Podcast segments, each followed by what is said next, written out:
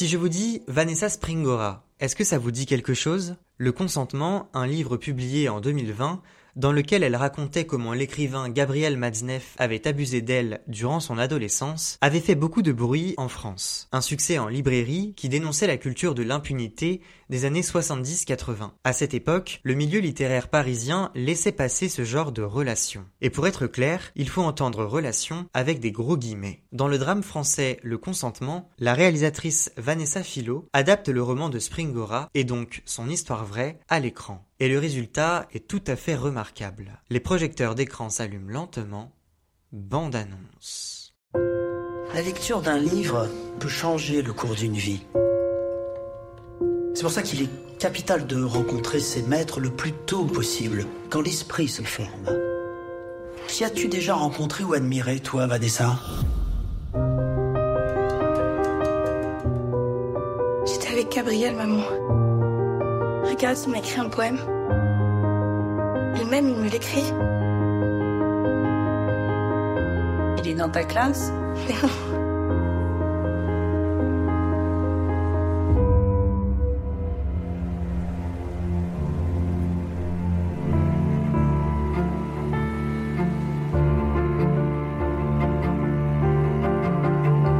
Vanessa, arrête. Lâche le sac, tu restes ici, tu n'iras nulle part Tu m'entends Arrête Il a 50 ans, t'en as 14 à peine Il se sert de toi Ce qui se passe entre nous, c'est très beau, c'est très rare. Ce n'est que de l'amour. C'est une chance pour toi que je sois le premier. C'est un pédophile, tout le monde le sait. C'est n'importe quoi, ce que tu dis, j'ai plus 8 ans, je suis plus une gosse? Qu'est-ce qui t'a pris de te maquiller? Tu veux avoir l'air d'une dame, c'est ça? Tu es mon dernier amour.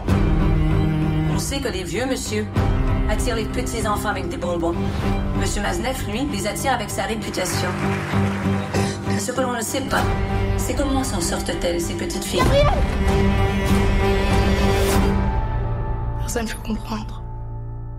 Le consentement est un des films les plus glaçants que j'ai jamais vus. L'intrigue, la mise en scène, la musique, chaque élément du long métrage créait une atmosphère absolument tétanisante. Un mal-être, un malaise, un dégoût qui s'empare des spectateurs et qui a du mal à se dissiper une fois le film terminé. Disons-le tout de suite, Le consentement n'est pas un film qui convient aux plus jeunes enfants et il ne faut pas le prendre à la légère. D'ailleurs, je pense aussi que c'est un film que l'on ne voit qu'une seule fois parce que l'expérience est vraiment spéciale. Mais pourquoi c'est spécial justement? Le consentement est un film directement adapté du roman éponyme de Vanessa Springora, sorti en 2020. Dans son livre, elle décrit tout en précision les relations sexuelles qu'elle a entretenues avec Gabriel Matzneff, un écrivain et intellectuel à succès, dans les années 1980. Elle a 14 ans, lui en a 49. Tout démarre le soir de l'anniversaire de Vanessa. Dans leur appartement parisien, sa mère a organisé une petite fête où sont conviés plusieurs amis écrivains dont l'influence littéraire est reconnue à cette époque. Des invités de marque qui ont un certain poids sur la scène culturelle parisienne.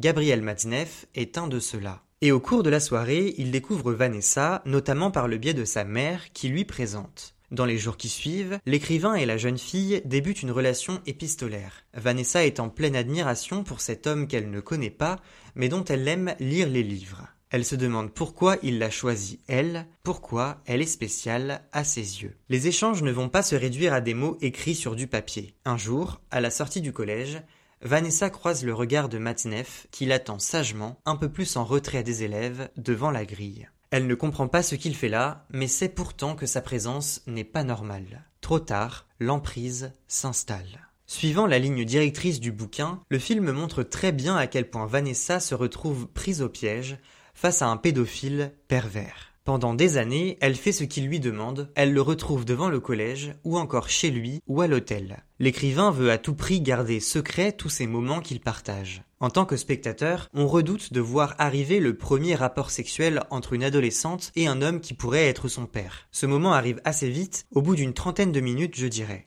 Et bien sûr, il se répète. Les scènes de sexe sont très nombreuses et dérangent au plus haut point. La détresse de Vanessa se ressent à chaque seconde du film, dans ses paroles, ses regards, ses gémissements, mais aussi dans ses silences. Le long métrage est très cru et n'en est ainsi que plus réaliste. Tout au long d'une histoire glaçante, c'est toute la perversité de Matzneff qui est exposée à l'écran. Le consentement est un film puissant, car le message qu'il délivre l'est tout autant. Les embûches auraient pu être nombreuses pour la réalisatrice Vanessa Philo, mais elle les évite avec brio. Malgré quelques longueurs, le film fait quand même deux heures, la mise en scène et l'interprétation des acteurs donnent toute sa force au long métrage. Estampillé drame, le consentement tend en réalité beaucoup vers le thriller. Certes, le film n'est pas tout le temps sombre et contient de la couleur. Couleur qui est utilisée lorsque Vanessa apparaît à l'écran. A contrario, la présence de Madsneff se fait remarquer par des teintes sombres et des ombres épaisses. Dès qu'il apparaît, il se passe vraiment quelque chose. Le jeu du chant contre chant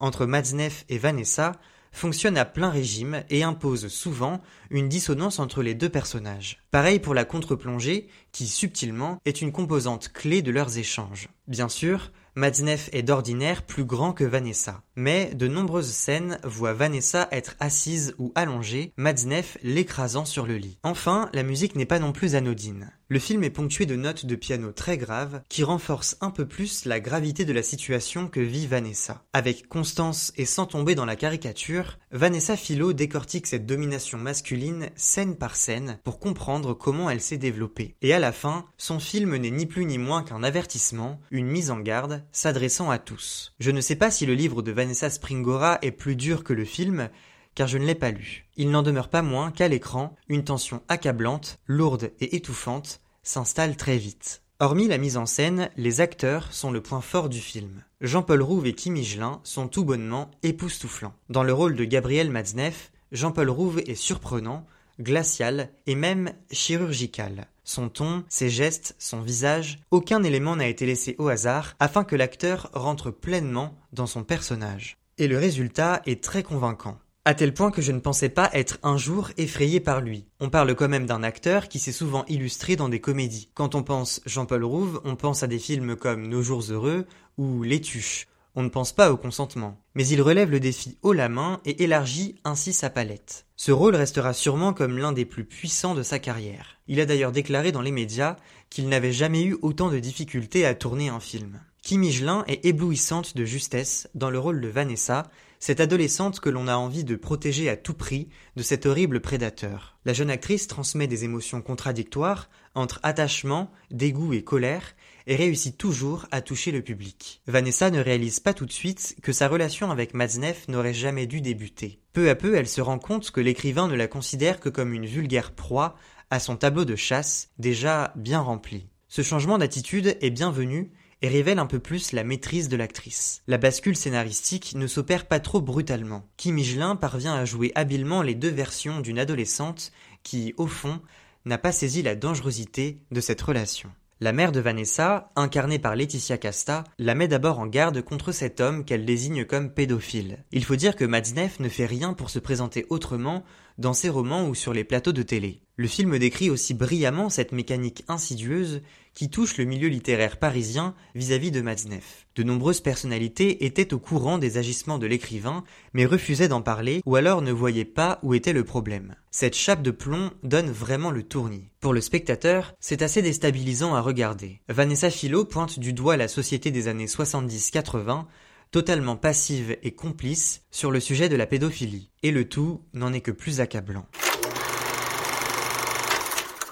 Le consentement est un film coup de poing, comme on en voit rarement au cinéma. Tiré du livre éponyme de Vanessa Springora, le long métrage de Vanessa Philo expose sans retenue la relation pédophile entre Vanessa, une adolescente de 13 ans, et Gabriel Matzneff, un écrivain quinquagénaire reconnu par le milieu littéraire parisien. Grâce à une mise en scène minutieuse et réfléchie, et à la justesse des acteurs Jean-Paul Rouve et Kim Higelin, le film frappe en plein cœur. Répugnant, horrifiant et glaçant, ce sont les mots qui viennent à l'esprit après avoir vu le long métrage. Une histoire qui marque, mais qui reste aujourd'hui d'utilité publique à raconter. Dans le prochain épisode d'écran, on reviendra sur le western américain Killers of the Flower Moon, réalisé par Martin Scorsese avec Leonardo DiCaprio et Robert De Niro. D'ici là, n'oubliez pas d'aller au cinéma.